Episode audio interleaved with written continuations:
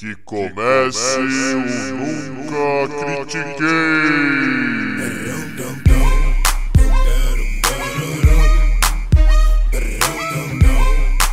Boa noite, bom dia, boa tarde. Bem-vindo a mais um episódio do podcast esportivo embasado não jornalístico e zoeiro. Eu nunca critiquei. Eu sou the host with the most, o Maurício, ele mesmo, o Maurício Shogun Rua desse episódio. E comigo, o meu Kazushi Sakuraba de hoje, Arthur Bindi. Como é que você tá, Vindão? Meu Deus, essa me pegou na curva. Eu não esperava. E nem pra você falar que eu sou o Lyoto Machida, porque a gente trocou vitórias um na carreira do outro. Não, não, não. Não. Você foi logo no Sakuraba, você jogou lá no Pride. Sim, entendeu? senhor. Foi que foi muito bem feito, senhor Eu, Maurício. eu só peguei gente do Pride. O UFC Entendi. foi pura consequência. Entendi, nada como um saudosista de 26 anos, né? Cara, a gente, ó, já tô falando aqui pro pessoal, vai ter um episódio sobre Pride versus UFC. Porque Vai. eu, eu- Não é que eu odeio, eu não tenho lá um amor pelo UFC. Mas eu amava, amava o Pride. Então vai ter. Vai ter um episódio excelente sobre a empresa que fazia os seus lutadores lutarem três lutas profissionais com. tendo que bater peso na mesma noite. Excelente. É, é, chamava-se UFC 1, UFC 2.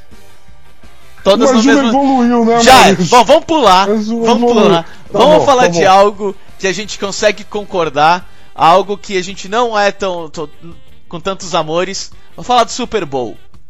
Entendeu? Ah, vamos, vamos, vamos falar daquele lixo de jogo, por Exa- favor. exatamente o que eu ia começar. O jogo foi uma bosta. Eu não vou, não vou falar que eu odiei. Eu marquei com os amigos, pá, um rolezinho bem da hora. E mano, nós estamos bebendo e começou o jogo, legal. Cara, antes de dar halftime, já tinha alguém dormindo no sofá. Com aí cê- tranquilidade. aí- Consigo imaginar com tranquilidade. Aí você, nossa senhora. Aí tem o show, todo mundo acorda, assiste o show, que foi razoável. Foi muito ruim. Foi É, muito ruim. É. Tirando pelo Travis Scott, foi a melhor parte. Travis Scott é o Big Boy. O Maroon 5 em si foi muito ruim.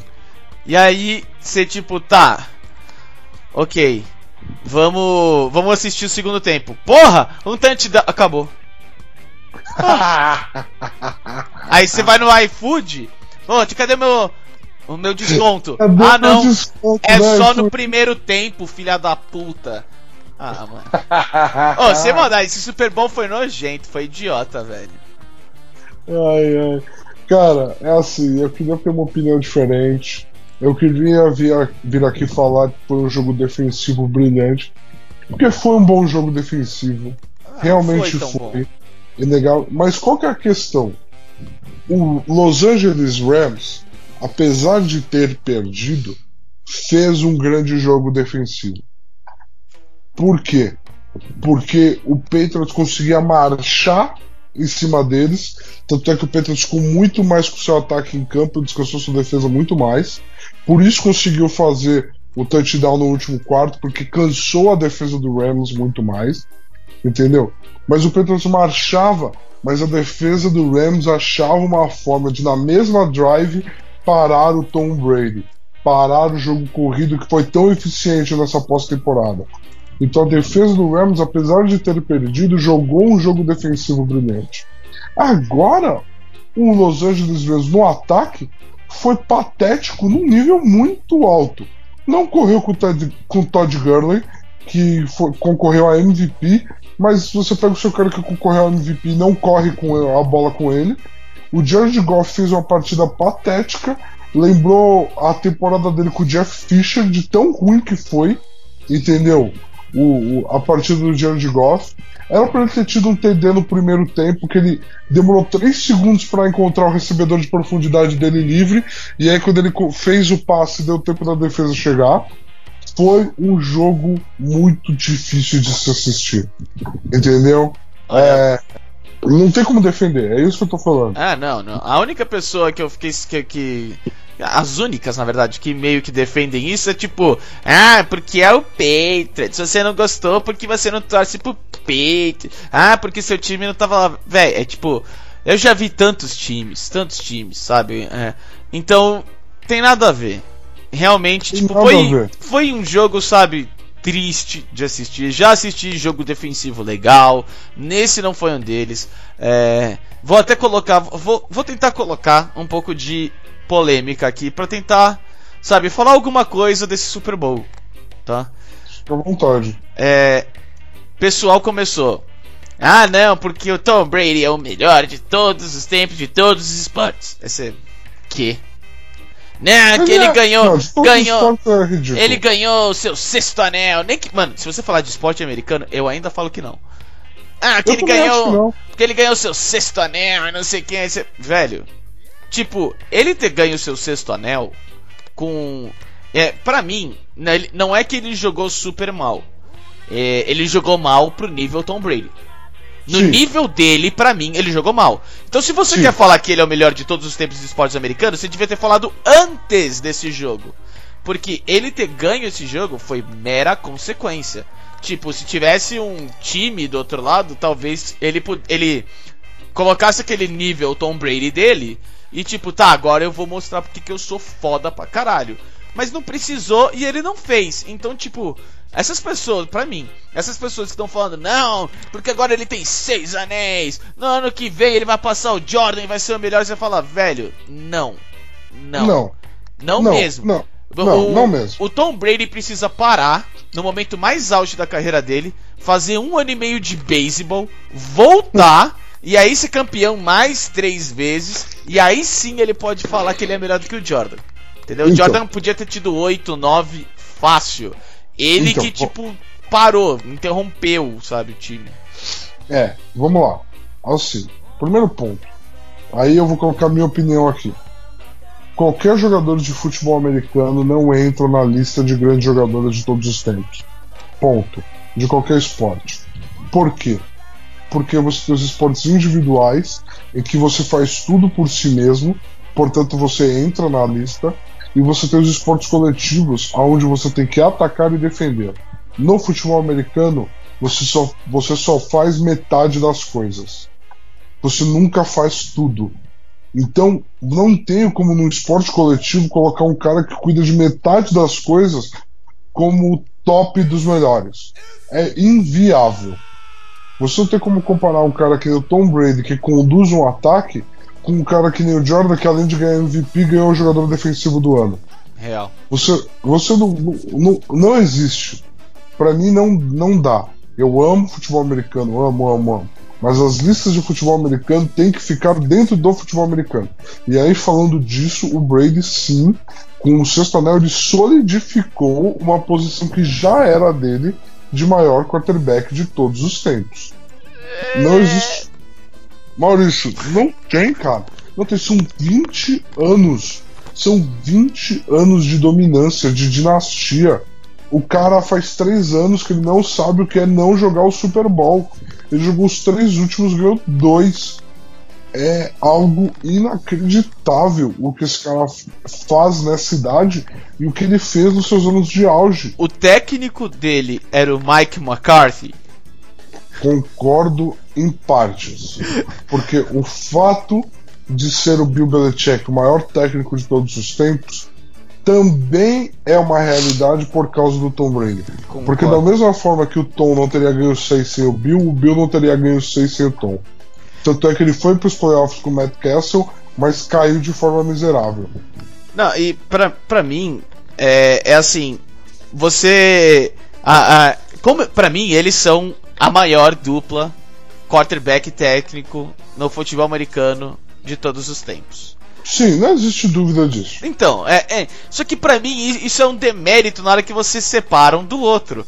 Eu não acho que o Tom Brady seria tão bom sem o Belichick, da mesma forma que eu não acho que o Belichick seria tão bom sem o, o Tom Brady. É tipo. Então vou- É- Então eu vou te jantar aqui. Então eu vou te jantar aqui. Porque assim, se você fazer esse argumento, eu vou usar um argumento, um contra-argumento pra isso agora, que vai fazer você arrancar seus cabelos. Ah, ah, ah. LeBron ganhou o título em dois times diferentes com dois elencos diferentes. Jordan só conseguiu ganhar com o Scott Pippen. E daí? O que, que tem a ver?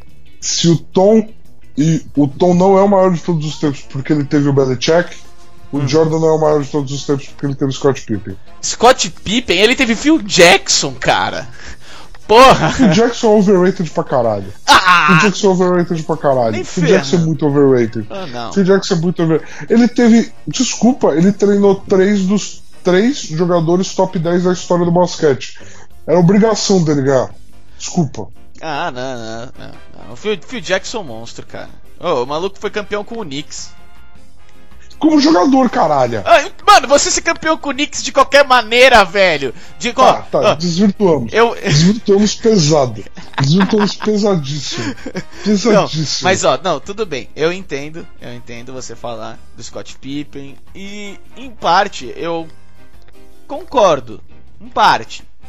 Pelo menos você tem coerência, já serve. Não, é porque assim, o Scott Pippen não era, tipo, o, o melhor small forward de todos os tempos. Não, ele. Pra, eu- o que a maioria das pessoas fala era. Ele é um puta jogador, Hall of Famer, mas o, o small forward perfeito para o Jordan. E eu Desculpa, concordo muito mais desculpa. nisso. Pra Não, o, o, Bulls, o Bulls teve 60 vitórias no ano que o Jordan ficou jogando beisebol. mas, O Bulls teve 60 vitórias no ano que o Jordan ficou jogando beisebol. mas o, o- e o Portland Trail Blazers? Foi campeão com o Pippen? Pippen nunca foi campeão sem o Jordan. Tá aí. Já era, mano. Tá aí a resposta. O, o LeBron James foi campeão sem o James Jones?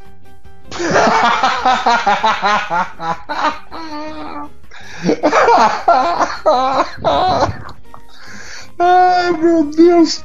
O Bill Belichick já foi campeão como treinador sem o Tom Brady? Defen é, coordenador defensivo. Como treinador Tom mano, ó, ele foi. Ele foi. Como campeão. treinador. Calma, calma. Eu vou falar. específica. Eu vou falar. Eu fiz uma pergunta muito específica. Não, não, calma, calma. É, Como coordenador defensivo num jogo em que ele roubou a atenção mais do que qualquer outro jogador dentro do gramado ou um treinador fora. Então eu ainda, eu ainda considero dentro das possibilidades. E com isso encerramos o tópico de Super Bowl, porque eu não consigo mais. Não dá. A minha sanidade não permite. Cara, ele foi o único que controlou o Buffalo Bills, tá? Naquela época que o Buffalo Bills ia ser campeão. Não, ele não foi o único, porque o Bills chegou em quatro Super Bowls diferentes contra Porque quatro de- times diferentes porque e depois- quatro. Porque depois o Bill Belichick mostrou como é que você ganha. Ele criou, Me ele explica, criou, ele criou, Não, não, não, ele criou tá me 2-4. contando- ele você tá me criou contando- 2-4. Só pra isso. Você 2-5. Você tá me contando, você tá me contando que por ano existia um técnico inteligente por ano. Porque o Bill chegava no Super Bowl, ele só perdia pra aquele um técnico que aprendeu com o Bill Belichick. Não, não, É não. tão estúpido, Não, é ah. tão estúpido isso. É assim. É, é, Se o Bills nunca mais tivesse chegado ao Super Bowl, eu concordaria com você. Mas o Bills chegou em mais Super Bowls depois. é porque Então, tipo, ninguém sabia parar pré-Belichick. É isso. Não é que era fácil. Não Mas vou falar que é Maurício, fácil. você concorda comigo que se aprenderam a parar, era obrigação dos outros times parar antes de chegar no Super Bowl e não parar só do Super Bowl? Não é tipo uma- um super trunfo que só é ativado quando você está no Super Bowl. Você pode montar um sistema defensivo para jogar uma final de conferência, para jogar um Divisional Round. Você não precisa montar um sistema para o Super Bowl. Não se você não tem o Belichick. Caralho. se você tem o Belichick, entendeu? Aí você pode Caralho. fazer isso. Caralho, Maurício. Não, Me ajuda.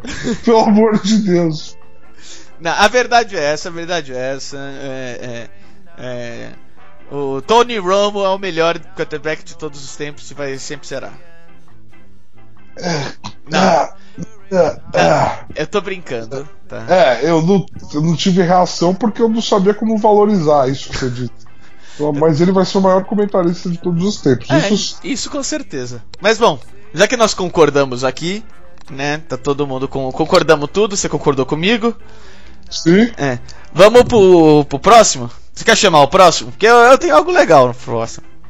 Cara, eu faço questão de chamar o próximo. Esse final de semana aconteceu mais um evento do UFC. É assim, o UFC já fui muito fã, muito fã de não perder um evento, mas ultimamente eu não tenho acompanhado a organização em si. Mas esse final de semana, um meu ídolo dentro do esporte, Anderson Silva, voltou ao octógono para enfrentar Israel Adesanya, que é um lutador invicto dentro do top 15 do UFC. É um fenômeno, podemos dizer assim, dentro da categoria. Muito carismático e a luta casava muito bem com o Anderson Silva. A luta acabou sendo o evento principal da noite, pois a luta pelo título acabou tendo que ser adiada. É, que conveniente. A, devido a uma. Caraca, o cara teve uma apendicite antes da luta, Maurício, pelo amor de Deus. Mas enfim, ele teve que fazer cirurgia. Mas assim, conveniente, super da hora. Enfim. é, enfim. E. E assim, o Anderson, cara. O Anderson tá com mais de 40 anos. Ele tá ativo no esporte, já é uma vitória por parte dele. Então, assim, ele perdeu, foi derrotado, decisão unânime dos juízes, assim como quando ele lutou contra o Daniel Cormier. Mas assim, é o tipo de coisa que, para quem é fã do Anderson, não tem peso. Você vê o Anderson entrar no ringue com 40 anos e não ser nocauteado. Você vê o Anderson, ele é um lutador de contra-ataque a vida inteira dele. Ele conseguindo em determinados momentos da luta encaixar bons golpes. O rapaz, o, o, o Israel, ele é muito mais rápido nesse momento da carreira. Ele é mais jovem, mais viril, mais energia, mais força. Colocou o Anderson no chão quando precisou. Então, assim, perdeu, mas para mim, como fã, como fã, foi muito gostoso ver ele do jeito que ele tava. E ele sabe disso dentro dele mesmo, tanto é que ele se emocionou antes da luta na pesagem, se emocionou depois da luta. Ele tá simplesmente vivendo e fazendo a única coisa que ele sabe fazer e gosta. Então você só tem que admirar pessoas que continuam fazendo isso. É, você acha que ele se emocionou, mas na verdade foi a primeira vez na carreira que o olho dele estava inchado, a gente não sabia falar se ele estava chorando ou não. Entendeu?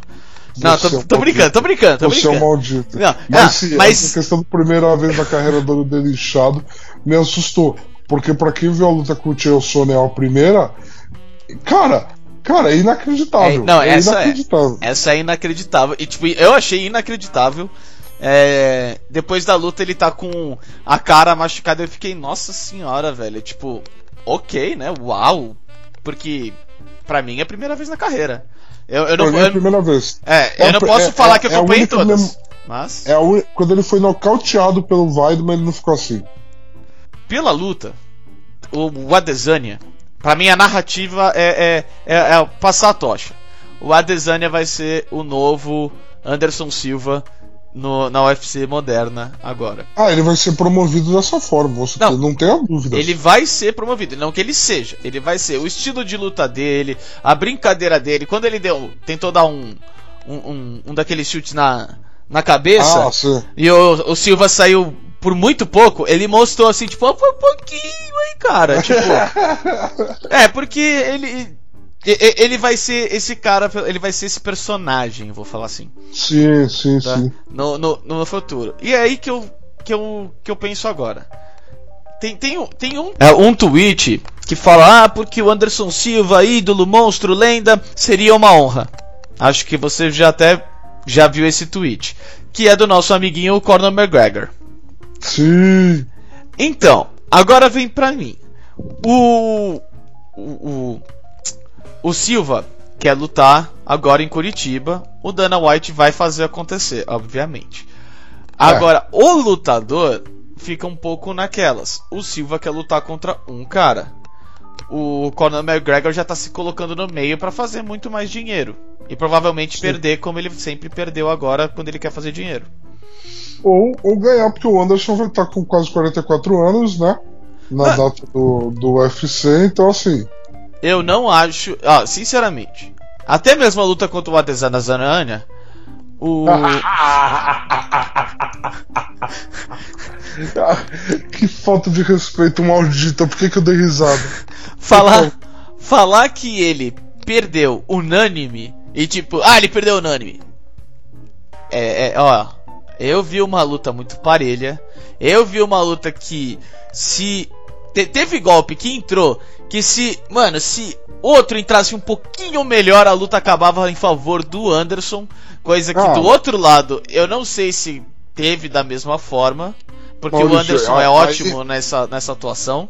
Aí eu vou concordar 100% contigo, porque eu já tô de saco cheio dos juízes do MMA serem incapazes de avaliarem o que é um controle de uma luta de verdade e o que é um golpe que realmente causa perigo. Essa porra de ficar controlando o centro do octógono e posição por cima no chão é uma merda inacreditável. Tá matando o esporte. É, Só não. o wrestler tá agora. Não, porque se for, se for assim, o, a luta do Ken Shamrock contra o Dan Severn, que teve 10 minutos do cara correndo em volta do ringue sem fazer nada, pô, ganhou pra caralho o Shamrock, nossa, destruiu esse combate, meu Deus do céu. E não teve um golpe.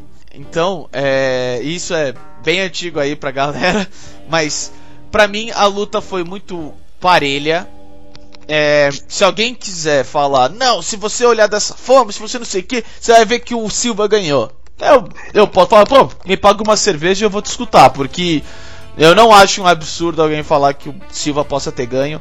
Eu só acho um absurdo alguém falar, tipo, não, porque é muito melhor pro UFC ele ganhar. Não, não é.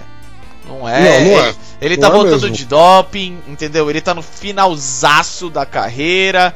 Então é não, do tipo. o UFC precisa de novas estrelas. Pelo Exato. amor de Deus, não. Exatamente. Então, e é exatamente por isso que eu acho que o UFC não vai deixar ele terminar a carreira com uma derrota. Ainda mais em casa, Uhum. em Curitiba. E eu não acho Uhum. viável para o seu maior atleta de todos os tempos perder e, e sair com, a- com essa mancha na carreira do tipo, ah, eu fiquei muito Cara. mais tempo do que eu deveria. Cara, mas aí eu vou ter que discordar de você. Porque eu não sei se você vai chegar onde eu acho que você vai chegar. Mas você acha que ele não vai lutar com o Conor pra não correr o risco de perder, é isso? Não. Você acha que o Conor vai entregar? Também não. Eu acho que ele ganha do Conor McGregor. Da mesma forma que se ele lutar com o, o Nick Diaz, que é o que ele quer, o, eu, também, eu também acho que ele ganha. Não tem nenhum motivo pro Nick Diaz ganhar essa luta. É, é aquela coisa, se você colocar o, o Adanyanha de, de novo em Curitiba contra o Anderson, o Anderson ganha, velho. Tipo, não dá. Cara, vamos lá, vamos lá. Não dá. Vamos lá, assim. Não dá. lá, A assim. maior, lenda, a maior lenda do esporte não pode sair com essa mancha no último. Se Eu não, acho sai agora. Sai agora eu pra acho- nova super estrela. Eu acho que a perspectiva é errada, e aí eu vou falar a coisa do wrestling. Lutador de wrestling, na sua luta de aposentadoria, ele sempre, sempre vai perder. Por quê? É o que você falou, é a passagem da tocha. Ele perde de um jeito grandioso, mas ele perde. Não tem outra opção. Esse final de semana. A menos. Só que a gente já sabe que ele não vai se aposentar depois dessa luta. Exatamente o problema que eu tô se aposentar no falando. Brasil. Ele vai se aposentar no Brasil. Então, eu, como UFC, pra garantir que, independente do que acontecer, ele vai ter uma despedida grandiosa, eu faço de duas uma. Aliás, eu só faço uma coisa, pra ser sincero. Eu Título. ponho ele pra lutar contra o Conor. Porque se ele ganhar do Conor, o Conor hoje não é nada da categoria do médio. Foda-se, não importa. O Conor nunca lutou peso médio.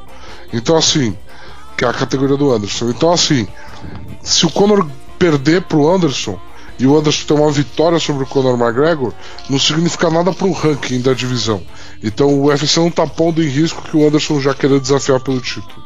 E outra coisa, se o Anderson perder pro Conor, por mais que nós brasileiros tenhamos toda a treta com o Conor, da, da época do José Aldo, entendeu?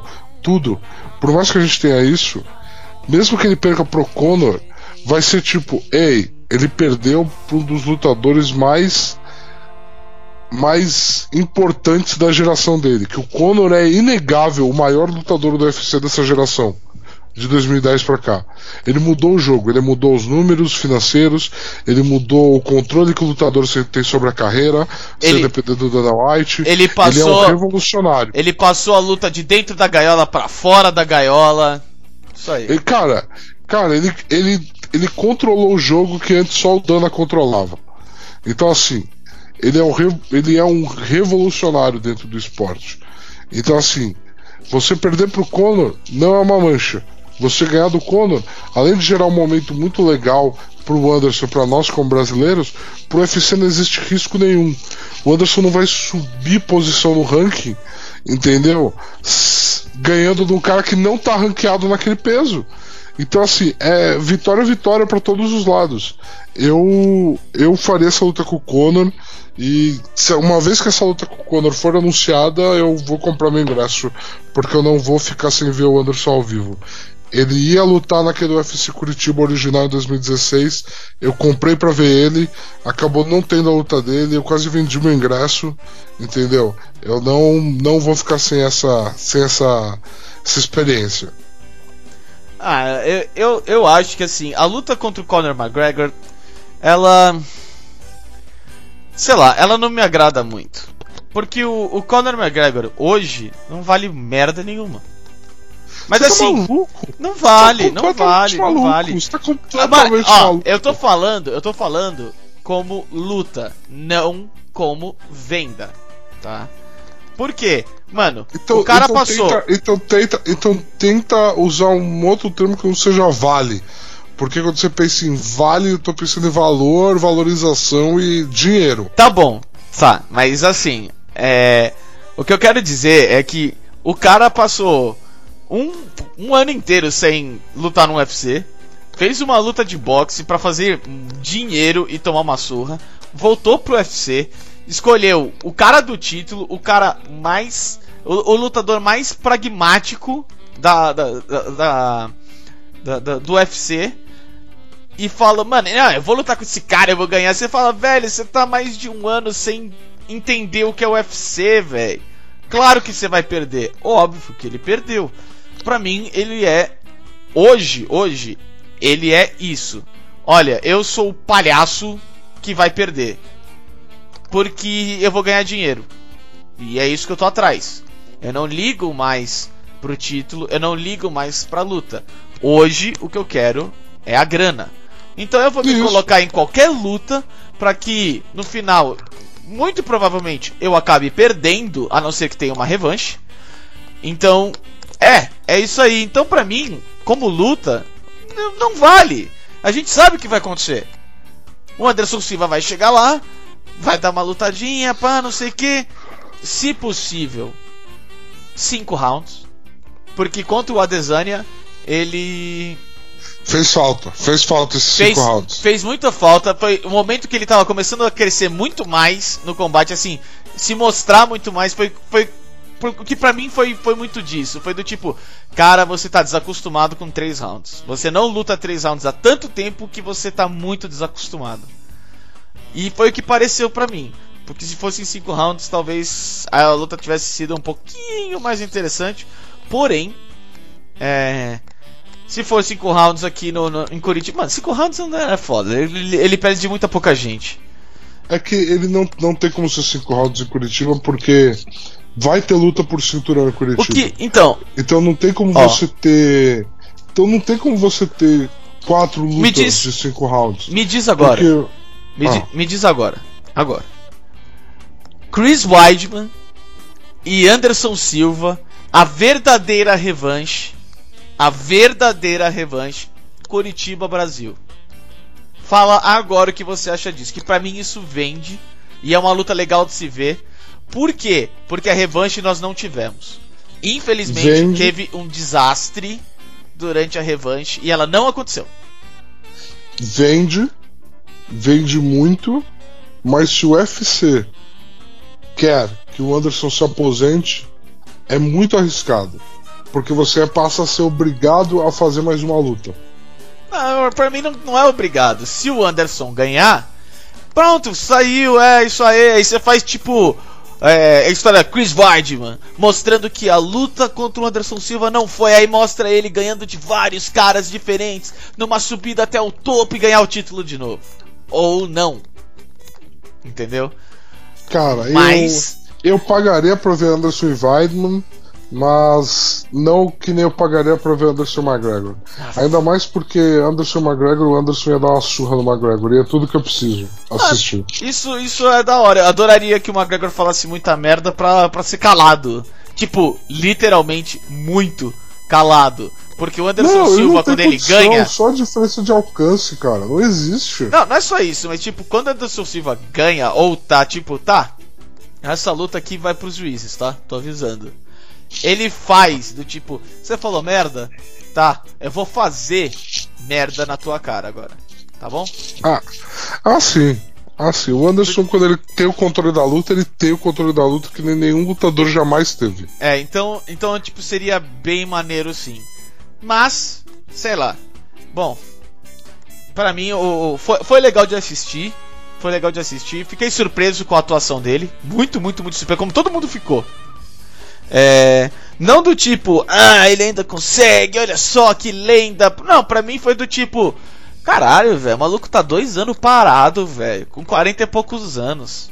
E ele tá, e ele tá tipo, realmente fazendo a gente ser entretido, sabe? Ah, sim. Tá sim, de parabéns. Ele é um gênio. Não, tá, Ele é um gênio. Tipo, sério mesmo, tá de parabéns. Por mais que aquela coisinha das mãos dele lá que ele fica fazendo eu ainda acho um pouco idiota. É, eu- eu- adoro. É, Eu amo. eu ainda eu acho um amo. pouco idiota, cara. Eu amo, eu amo, eu amo, eu O- os eu eu contras-golpes dele foram, foram muito bons, muito bons. Eu, eu achei o timing dele. Toda vez que o cara tentou dar um, um chute na cabeça dele, o, o Silva tava preparado. Então, tipo, não foi algo. fo- Foi, foi a leitura do combate. Ele. Mano, você vai chutar agora. Porque, tipo, eu não tenho mais a, re- a reação de perceber e sair. Eu tenho que ler. E eu li perfeitamente e saí. Ah, foi pertinho? Foda-se. Esse pertinho, na minha visão, toda vez vai estar lá. Toda Ah, vez ele- esse pertinho vai estar lá e nunca vai tocar. Ele é o maior da história nisso. Aquela luta dele aqui no Brasil contra o Stephen Bonner, cara. Que ele luta apoiado na grade. E aí ele gira o rosto durante os socos do Stephen Bonner e o Stephen Bonner não machuca ele. É um negócio impressionante. Ele é um gênio disso. Nunca vai existir nada parecido com o que ele fez. E falando em gênio, vamos, Ok, vamos falar, ok. vamos falar, Vamos ver essa transição. vamos falar de um gênio do empreendedorismo que mora em Dallas. Que tal? O que que você acha? Você quer falar do Mark Cuban, né? É, mas você pode, ó, você pode pegar a sequência que você quiser, tá? Eu só queria trazer pra esse gênio porque pra mim ele é um gênio. Esse cara é um gênio, velho. Então vamos lá. Vamos começar dessa forma. Galera, semana passada teve o dia final de trocas na NBA. Assim como para quem acompanha futebol no Campeonato Brasileiro você tem uma data que os clubes não podem mais fazer transferências, na NBA é exatamente igual. Não, não é. Você tem, o- você tem o último dia onde você pode fazer trocas, que são as transferências. Você contratar um jogador livre é outra história, também é permitido no Campeonato Brasileiro, tá? Enfim. Ô, ô, é, só, só quero colocar aqui rapidinho a diferença. É que assim, o último dia aqui no Brasil é do tipo, ah, não, pô, pô, ah, você pegou esse cara, legal. O último dia na NBA é do tipo, puta que pariu, você viu? Mano, outra, outra, outra, outra. Ah, sim, sim. Porque o que É outra acontece na NBA? O jogador que, por exemplo, está no último ano de contrato e tal, ele. Quando o ano acaba, você perde ele sem compensação financeira nenhuma. Ele simplesmente vai embora e assina contra o time. É, E você tem uma data na NBA até onde você pode renovar com o cara. Não é que nem no futebol que, beleza, o contrato dele vai acabar em dezembro e você renova em dezembro. Não, isso não acontece. O contrato dele acaba no fim da temporada e você tem até dois meses antes do fim da temporada para renovar com o cara. Então, assim, esses casos desses jogadores, normalmente os times preferem, quando sabem que não vão renovar com o cara, preferem trocar ele do que. Porque na troca você sempre pega algo em volta, de volta. Então preferem trocar ele do que arriscar perder ele por nada. E por que, que o último dia de troca é o mais importante? Porque no último dia, cara, não tem tempo para você barganhar mais. Então, os clubes, as, as, franquias aceitam menos pelos seus jogadores. Ou pagam mais. Ou outras pagam mais porque ela fala: ou eu tenho ele hoje, eu não vou ter ele mais. Então, assim, é um dia muito maluco e muito movimentado. Mas a troca mais bombástica de todas elas não aconteceu no último dia. É importante dizer isso. É real. Que é a que você começou falando, que foi a troca que envolveu Dallas Mavericks e New York Knicks. Caramba, Vamos lá, para ver os termos da troca. Para o New York Knicks foram Dennis Smith Jr., armador, Wesley Matthews, alarmador, e DeAndre Jordan, pivô. E duas escolhas de primeira rodada futuras do Dallas. Uma completamente desprotegida e a outra protegida baseada na, na primeira escolha que foi trocada também para pegar o Doncic. Então é todo um negócio maluco. Enfim. E para o Dallas foram Tim Hardaway Jr., alarmador, e mais um dump salarial gigante que o Knicks tirou das costas. Além do craque Kristaps Porzingis. Cara, assim, quem você acha que ganhou a troca? Dallas. Dallas. Dallas cravado. E, e Dallas absurdamente e todo mundo tá falando, ah, o Knicks tá dando nota 6, nota 7, nota 8, coisa assim. Tá dando algo positivo. Eu não dou. Cara, não, positivo teve, porque assim, não, o Porzingis, o Porzingis, por mais que ele tenha abraçado a cidade, ele tinha problemas com a administração. E ele pediu para ser trocado, vazou que ele pediu para ser trocado. A partir do momento que o jogador pede para ser trocado, você tem que arrumar uma proposta muito boa por ele. Você não ia conseguir um jogador do nível do Porzingis pelo Porzingis. Porque o Porzingis tem uma questão contratual que o contrato dele está expirante e ele se machucou nos dois últimos anos. Uhum. Então tem toda essa questão. O que, que o Knicks conseguiu fazer? Conseguiu nessa troca acumular duas escolhas de primeira rodada, que dado o fato de que a gente não sabe o como o Dallas vai se ajeitar no futuro, podem vir a ser muito boas você conseguiu duas escolhas de primeira rodada e você conseguiu três jogadores que o contrato deles acaba no fim dessa temporada. Ou seja, o Knicks liberou espaço na folha salarial para pagar o salário máximo que a NBA permite a um jogador para dois jogadores diferentes. Isso faz muita diferença. Porque você contratar uma estrela e falar me carrega pro Olimpo, Hoje na NBA é muito complicado. Raramente uma estrela quer carregar um time sozinho. A estrela quer uma companhia, quer alguém para dividir o, a carga. E agora você pode chegar para essa estrela e falar assim: Ei, você, Kevin Durant, eu vou te pagar o máximo de dinheiro que você pode ganhar. E você pode escolher qualquer jogador de elite que vai ser agente livre para jogar com você. Porque nenhum desses caras vai rejeitar jogar com você e a gente tem todo o dinheiro do mundo para dar para esse cara. Então no que vem no Knicks a gente pode ver Kevin Durant e Kawhi Leonard.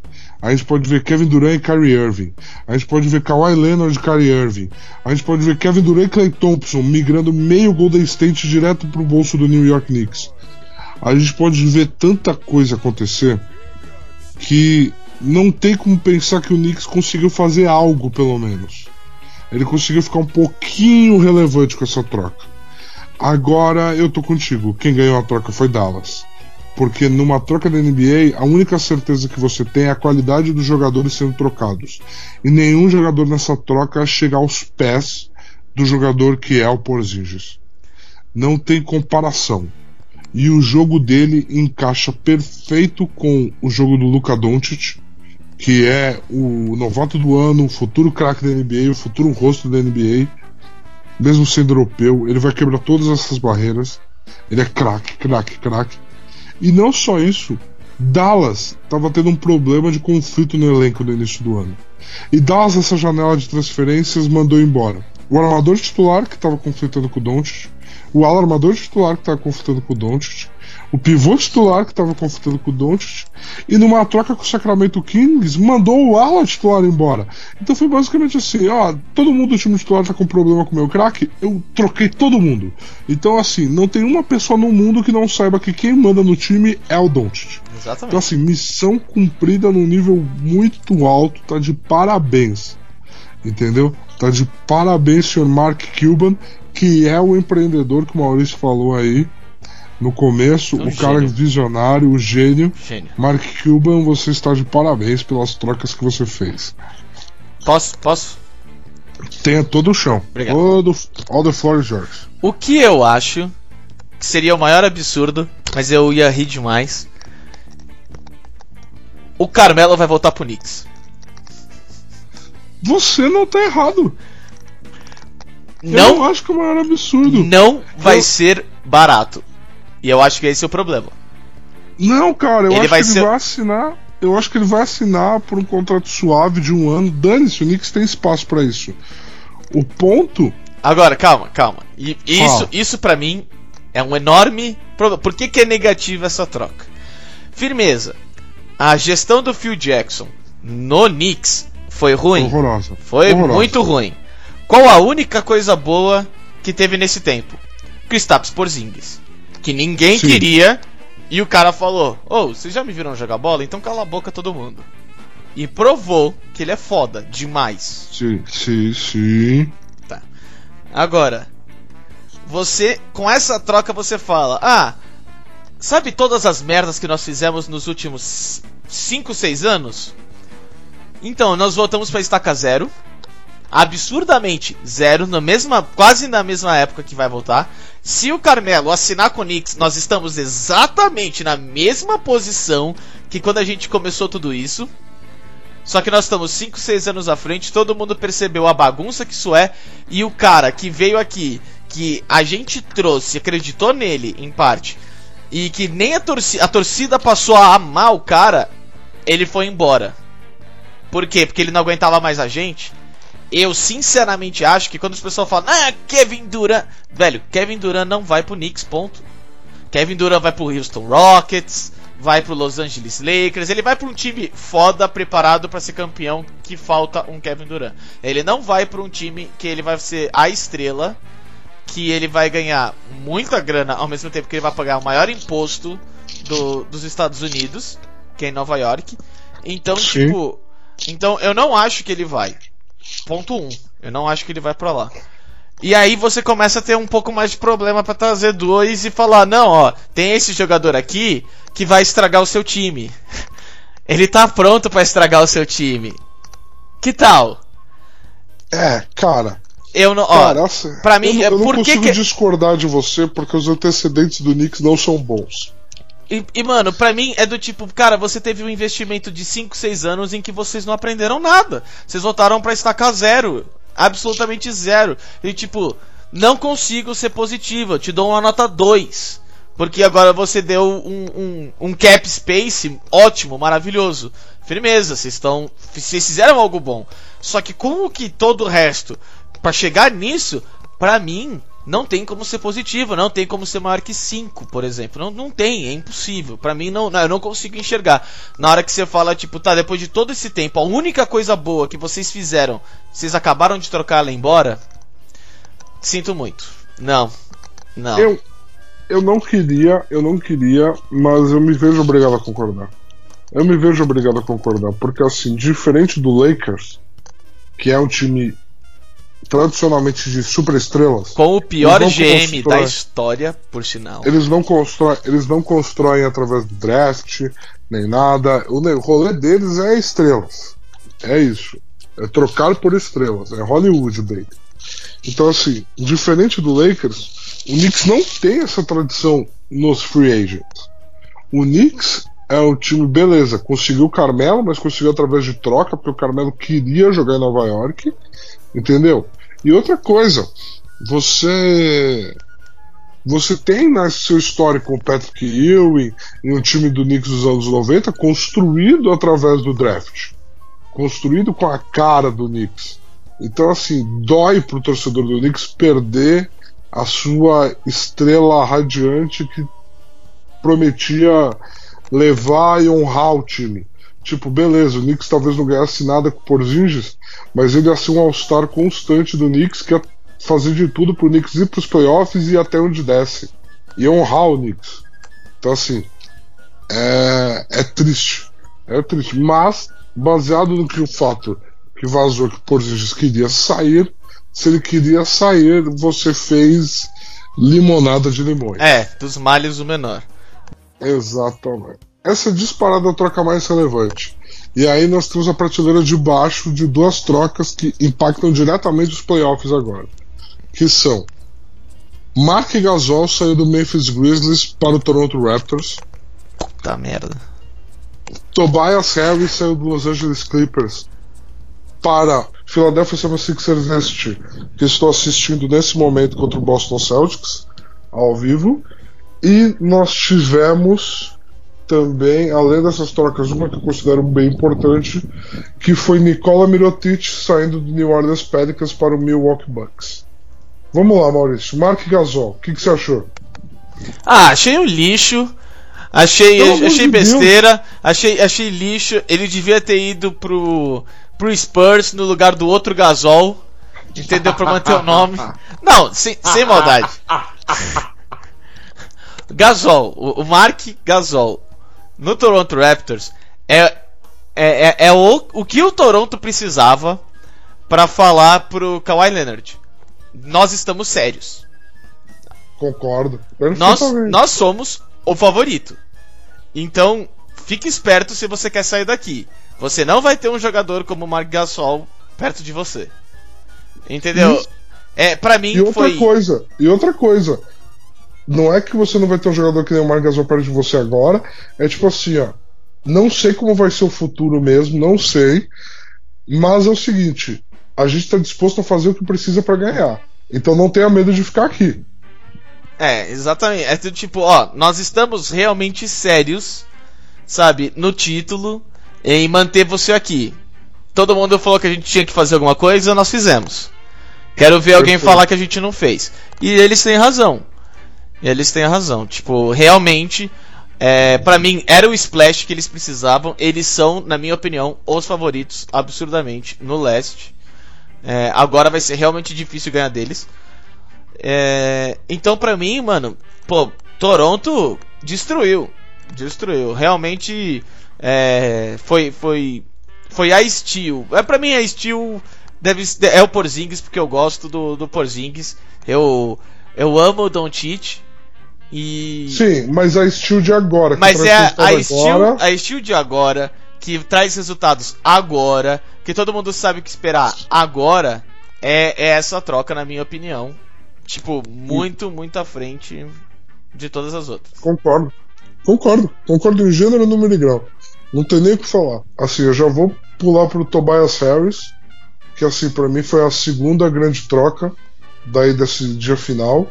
Porque ele é um titular All-Star incontestável hoje na NBA ele é um complemento muito bom para o 76ers, porque ele ajuda a espaçar a quadra e liberar mais espaço no garrafão para o Embiid. O Embiid é o dono do time. E assim, Filadélfia não é que trouxe ele para tentar ganhar esses playoffs. Sim, é para já tentar ganhar agora, capitalizar o quanto antes. Mas saiu em todas as reportagens, todos os portais de notícia, que o dono e o general manager chamaram os quatro estrelas do time, Joel Embiid, Ben Simmons, Jimmy Butler, que eles também trouxeram essa temporada que a gente conversou já aqui no podcast, uhum. e o Tobias Harris falou assim: é o seguinte, a gente quer ficar com vocês quatro. A gente não planeja que vocês venham, tentem ajudar agora e se não der certo mude. Não. O plano é fazer esse time ganhar com vocês quatro. Então, cara, isso é um nível de comprometimento com a vitória incrível numa NBA hoje em que 50% dos times estão tentando fazer tanking. Estão tentando pegar a primeira escolha do draft. Todo mundo está fazendo liberar espaço na folha salarial e tentando ir pro draft, rezando pro Michael Jordan cair no colo. Então assim, não tem. Não tem. Eu, eu acho admirável a atitude dos Sixers. É, pra mim, para mim tá certo. Pra mim, é, é isso que tem que ter, entendeu? Tem que ter, tipo, o, o, o time tem que estar tá franco e aberto com os seus jogadores, o jogador de volta, entendeu? Se for para ter uma troca, não, tudo bem, então a gente não deu certo, esse tipo de coisa. Mas. É, sou eu, não é você e tal, aquele papo. É, né? Mas é, entendeu? Tipo, algo, algo amistoso, algo legal. E do tipo, ó, o nosso plano é esse, nós queremos vocês, entendeu?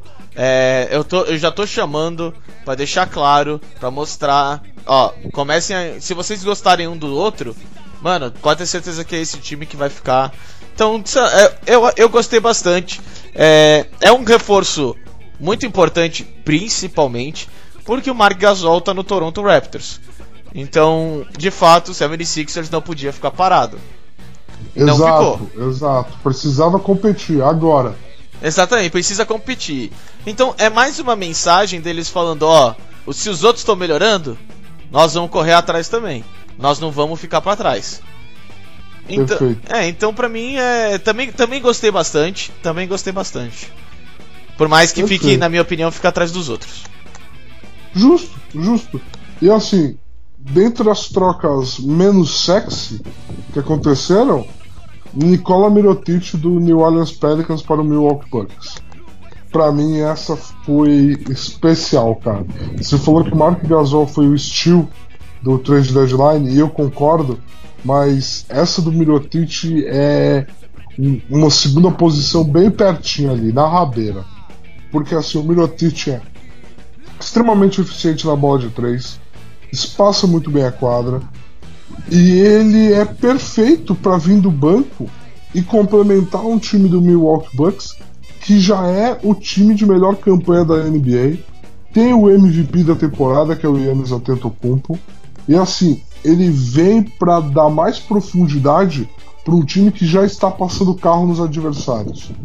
Então assim, tá de parabéns a administração do Milwaukee Bucks em conseguir um jogador importante que vai dar dígitos duplos de pontos por jogo vindo do banco, vai ser um isqueirinho vindo do banco, pode jogar de titular quando precisar, tem qualidade para isso.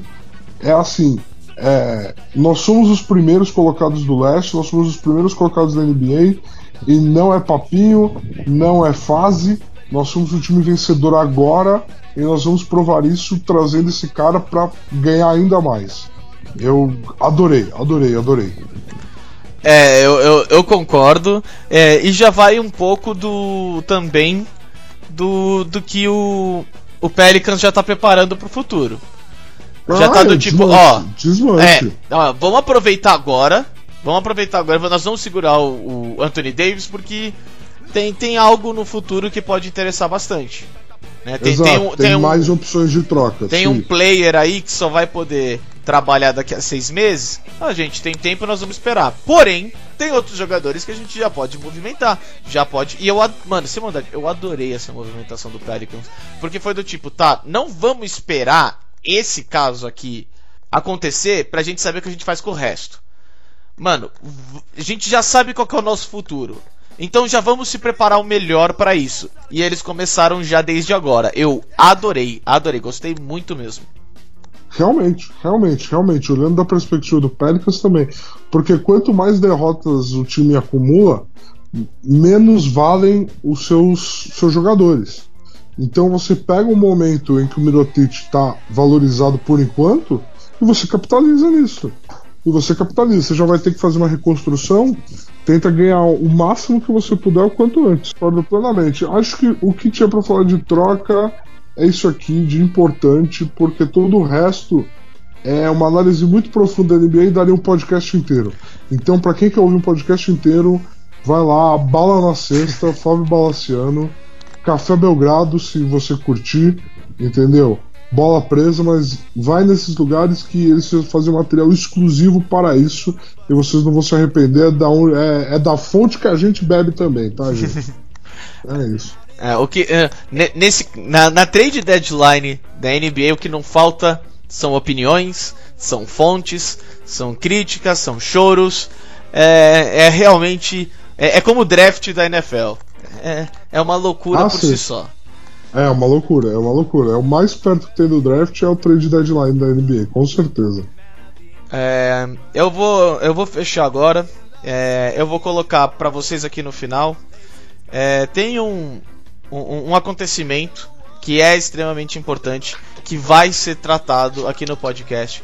Porém, é, nós acreditamos que está muito cedo, tem muita desinformação sobre esse caso, que é o incêndio que aconteceu no CT é, do, do Flamengo, no Ninho do Urubu.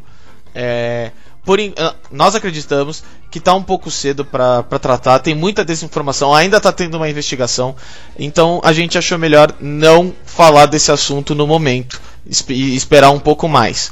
É, Exatamente. Porém, para fechar, nós vamos deixar aqui com vocês uma mensagem do Mauro César Pereira, que ele, para mim ele fala o que todo mundo devia estar falando e o que realmente tem que se pegar de- desse caso é, que aconteceu. É, é, é um, é um áudio, é um desabafo de um jornalista extremamente conceituado, jornalista, jornalista.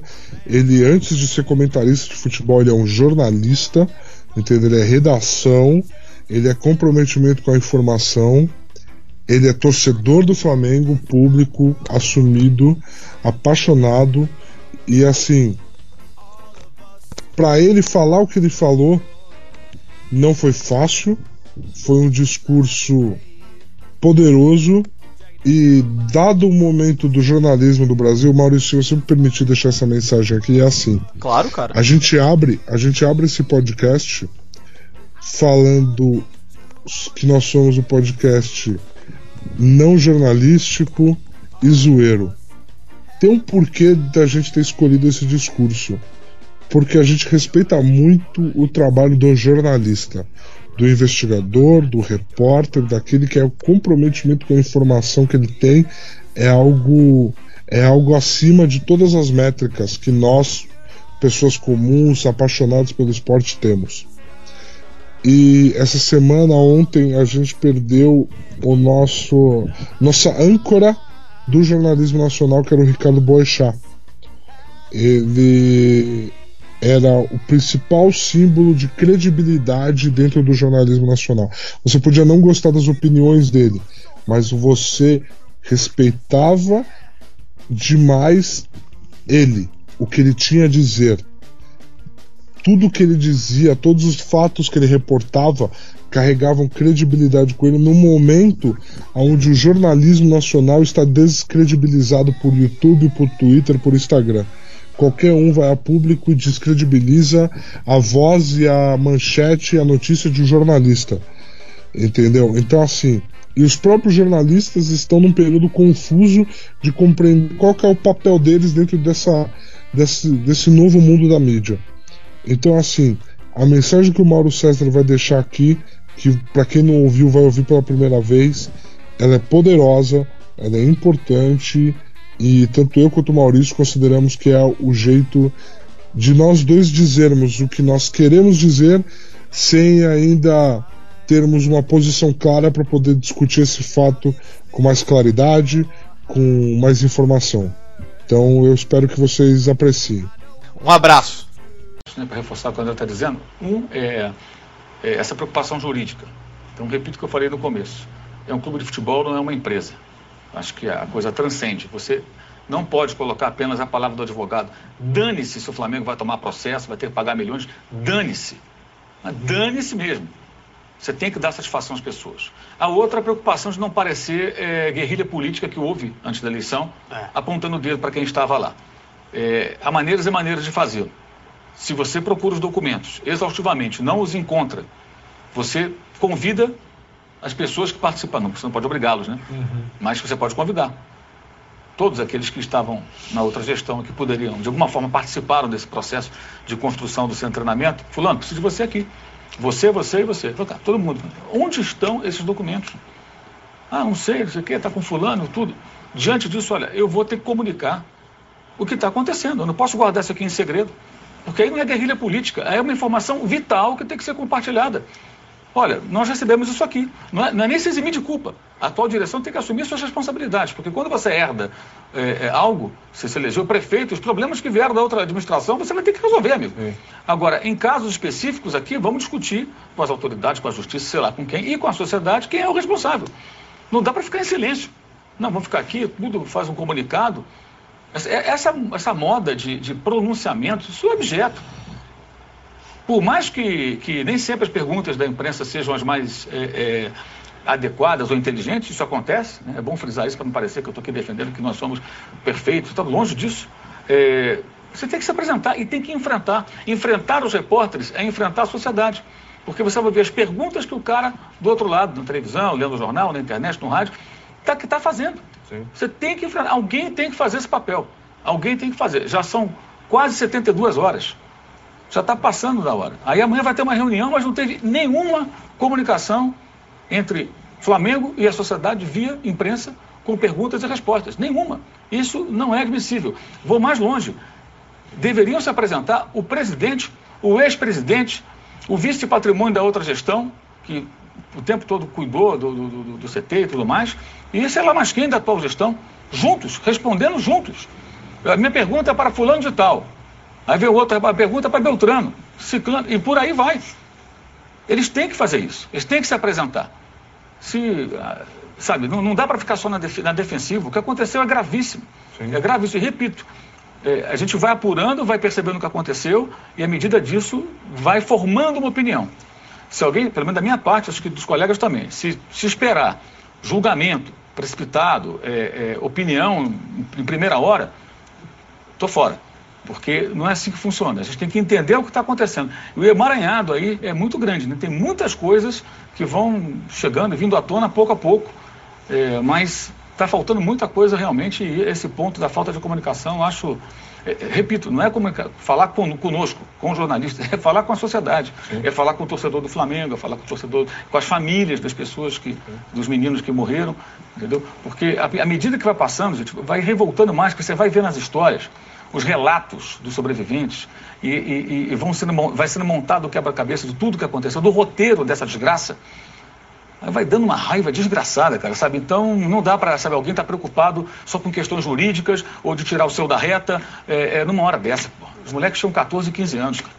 Tem garoto que entrou para tentar salvar o amigo e não voltou mais. É. Então, quando você vai entendendo o que aconteceu com mais profundidade, é para ficar muito indignado, entendeu? Que alguém consiga ficar pensando no seu próprio traseiro numa hora dessa, entendeu? Quando você tem que se apresentar e, e falar. E falar, e vale para todos os envolvidos. Todos envolvidos. Eu estou é, é, nem dormindo direito, estou de madrugada lendo, mandando mensagem, cobrando, porque eu, eu quero entender isso. Eu quero entender. E eu nem sempre confio, infelizmente, em tudo que é publicado, tudo que é apurado por, por, claro. por, alguns veículos. Então, eu quero saber o que aconteceu. Porque eu acho que a nossa função é essa. Até porque, se nós, já falei isso antes, vou repetir, se nós, imprensa, fizéssemos mais reportagens e menos abobrinha, talvez alguém tivesse feito essa matéria. Talvez eu tivesse feito essa matéria, eu me incluo. E aí, quem sabe, né? Esse CT tivesse sido fechado e, e talvez isso não acontecesse. É uma possibilidade pequena, mas existe. E o nosso jornalismo está hoje sendo habitado em qualquer área, não é só no esporte, não. Por várias coisas irrelevantes, vida dos famosos, um monte de bobagem. Histórias de jogador de futebol que faz dancinha, e às vezes a reportagem, aquilo que tem conteúdo, aquilo que é importante, aquilo que pode realmente fazer. Mudar a vida das pessoas. É, acaba ficando em segundo plano. Então acho que nós também temos que fazer essa reflexão, até porque a vocação né, do, do, do jornalista é sempre apontar o dedo, menos para ele mesmo.